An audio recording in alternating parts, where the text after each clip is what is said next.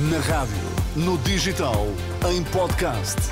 Música para sentir, informação para decidir.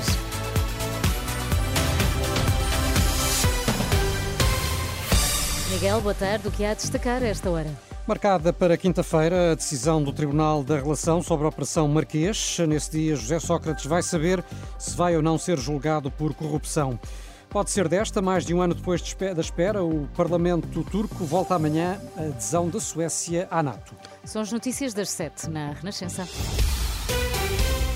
Com a edição de Miguel Coelho. Já há dia e hora para o anúncio da decisão do Tribunal da Relação de Lisboa sobre a Operação Marquês. Em causa está o recurso do Ministério Público sobre a decisão do juiz Ivo Rosa, que em 2021 deixou cair a maioria dos crimes de que eh, Sócrates estava acusado, nomeadamente os de corrupção. Quase três anos depois, as três juízas desembargadoras da Relação de Lisboa, Raquel Lima, Micaela Rodrigues e Madalena Caldeira, já tomaram a decisão e uh, vai ser anunciada quinta-feira às duas e meia da tarde, ao que avança a agência Lusa, citando fonte judicial. José Sócrates é o principal arguído deste processo. Uh, esteve acusado de 31 crimes, mas uh, foi apenas pronunciado por seis. A relação uh, irá decidir então se valida este estado de coisas ou se haverá alguma reviravolta neste caso que começou a ser investigado há mais de 10 anos. Aumenta o número de enfermeiros que trocam Portugal pelo estrangeiro. No ano passado, mais de 1.600 pediram à Ordem a declaração para poder emigrar. Representa um aumento de 45% face ao ano anterior. Para o bastonário da Ordem dos Enfermeiros, Luís Felipe Barreira, a questão salarial é um dos principais motivos que leva estes profissionais a quererem sair do país. Em média, ganham o dobro ou o triplo, e se pensarmos em países fora da Europa, chega a ser cinco vezes mais, como é o caso da Arábia Saudita. Portanto, são países que têm, eh, eh, no fundo, uma política de recursos humanos bastante atrativa e que leva naturalmente a esta exportação eh, de enfermeiros portugueses. Bastonário dos enfermeiros, que em declarações à jornalista Fátima Casanova revelou que 60% dos quase 3 mil enfermeiros que no ano passado se inscreveram na Ordem pediram a declaração para emigrar. A Suíça continua a ser o país que eh, mais enfermeiros portugueses recebe, seguido de Espanha, Bélgica, França e Reino Unido. E o desemprego está a subir há seis meses consecutivos em Portugal. Em dezembro havia mais de 317 mil pessoas inscritas no Instituto de Emprego e Formação Profissional.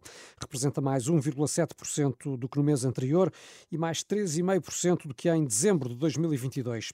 Ainda de acordo com o IEFP, aumentou o número de casais com ambos os elementos no desemprego. É neste caso uma subida de 1,8% em termos homólogos. São agora cerca de 5 mil os casais nessa situação. É o valor mais alto desde janeiro do ano passado. O Parlamento turco vota amanhã a adesão da Suécia à NATO. A informação está a ser avançada pela imprensa turca.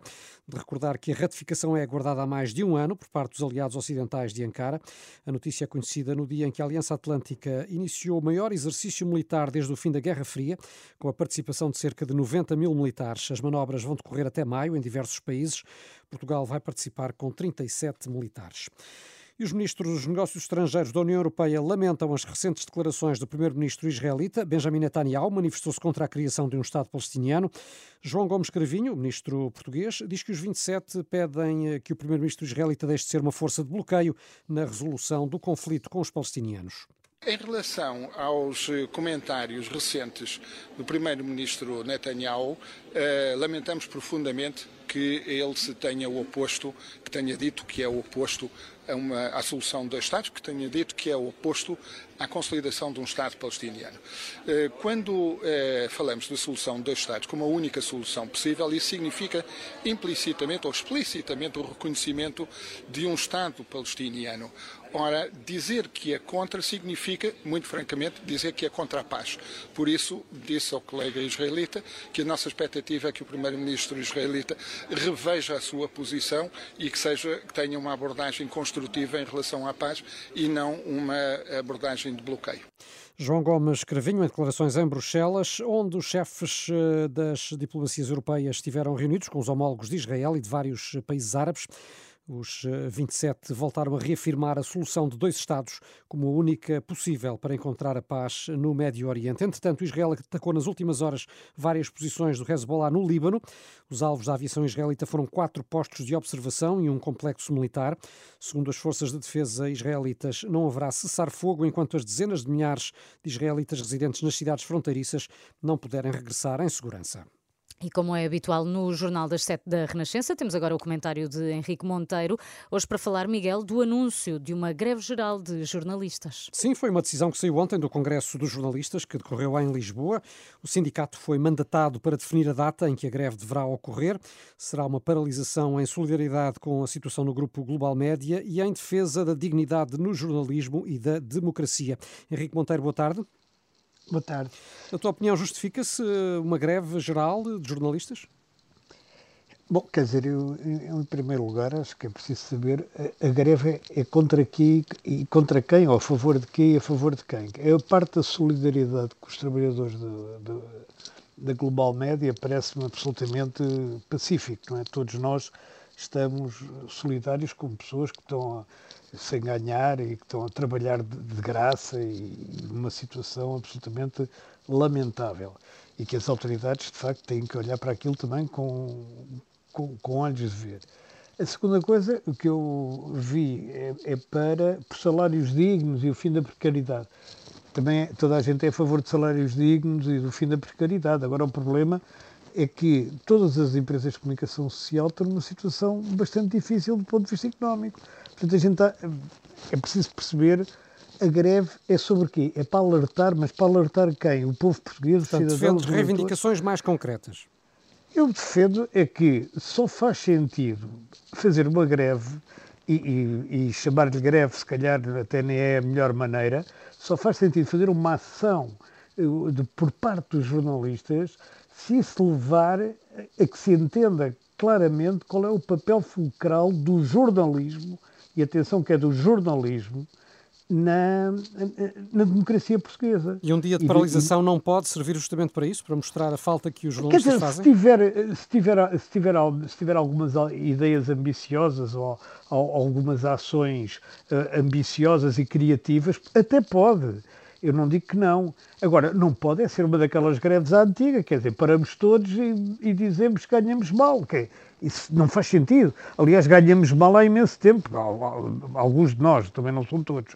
Mas eh, muita gente, há muitos anos que no jornalismo ninguém é aumentado de salário, ninguém é. Portanto, isso é uma coisa que tanto fazia ser agora como, como há três anos. Qual é a diferença? Neste momento, um dos grupos de comunicação social, que atenção, começou uh, a ter problemas há 20 anos, para aí, o que é a Global Média, portanto, Diário Notícias, Jornal Notícias, TSF, Açoriano Oriental, enfim, e mais alguns títulos. Uh, esse grupo agora chegou a um ponto uh, in, inimaginável para todos nós, e com títulos históricos como o Diário de Notícias hum. e o Jornal de Notícias, na, nessa situação. Em conclusão? Essa é a única novidade que existe. Agora, de resto, dizer só que é uma greve parece-me manifestamente uh, limitado. Fica também esse teu ser... apelo à, à, criatividade no protesto por parte de, dos jornalistas. Obrigado, Henrique Monteiro, e até amanhã. Entretanto, dar nota de que o Sindicato dos Jornalistas anunciou o envio para o Departamento de Investigação e Ação Penal de um artigo do advogado Garcia Pereira, em que uh, ele denuncia pagamentos a administradores do Grupo Global Média em dezembro e janeiro, sem que os trabalhadores tivessem recebido subsídio de Natal e vencimentos. E a fechar esta edição das sete, Filipe e Daniel, notícia de que uma empresa norte-americana está a oferecer um prémio de 10 mil dólares, qualquer coisa como 9 mil euros, a quem consiga ficar sem o telemóvel durante um mês.